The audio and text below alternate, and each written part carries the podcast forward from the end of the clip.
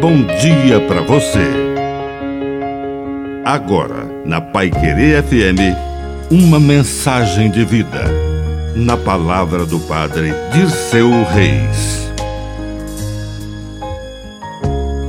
A coerência é uma grande virtude, mas melhor que um discurso coerente é a coerência entre as palavras e a vida.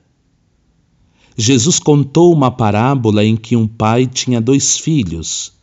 E o primeiro disse: Eu vou, mas não foi. E o segundo falou: Não vou, mas acabou indo. E depois contou outra parábola parecida, em que o mesmo pai tinha dois filhos. E o primeiro pediu a parte da herança e foi embora, mas depois voltou arrependido. Foi coerente. O segundo fazia tudo o que o pai pedia e não foi embora gastar a herança. Mas sua vida não era coerente com suas palavras.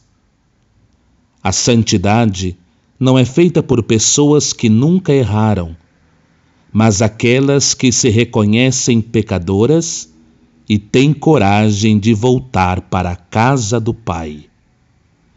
Que a bênção de Deus Todo-Poderoso desça sobre você. Em nome do Pai, e do Filho, e do Espírito Santo. Amém. Um bom dia para você.